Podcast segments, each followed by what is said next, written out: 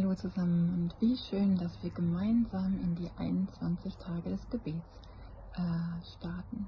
Ein Bibelvers aus 2. Korinther 3, Vers 18 bewegt mich sehr und den lese ich vor. Ja, wir alle sehen mit unverhülltem Gesicht die Herrlichkeit des Herrn. Wir sehen sie wie in einem Spiegel. Und indem wir das Ebenbild des Herrn anschauen, wird unser ganzes Wesen so umgestaltet, dass wir ihm immer ähnlicher werden und immer mehr Anteil an seiner Herrlichkeit bekommen. Diese Umgestaltung ist das Werk des Herrn, sie ist das Werk des Geistes. Und dieser Vers ermutigt mich, mein Denken immer wieder zu erneuern und mir bewusst zu machen, dass mit meiner Entscheidung für Jesus Gottes Herrlichkeit in mir lebt. Ob ich das jetzt im Spiegel sehe oder nicht, das ist unerheblich.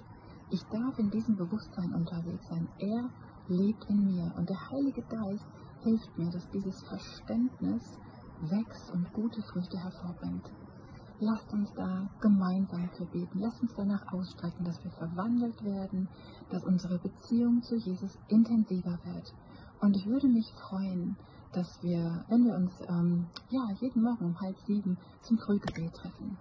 Und ich bete noch, Vater im Himmel, ich danke dir, dass du in uns lebst, dass du Gestalt in uns annimmst und dass du Jesus sichtbar werden lässt den Retter der Welt in uns.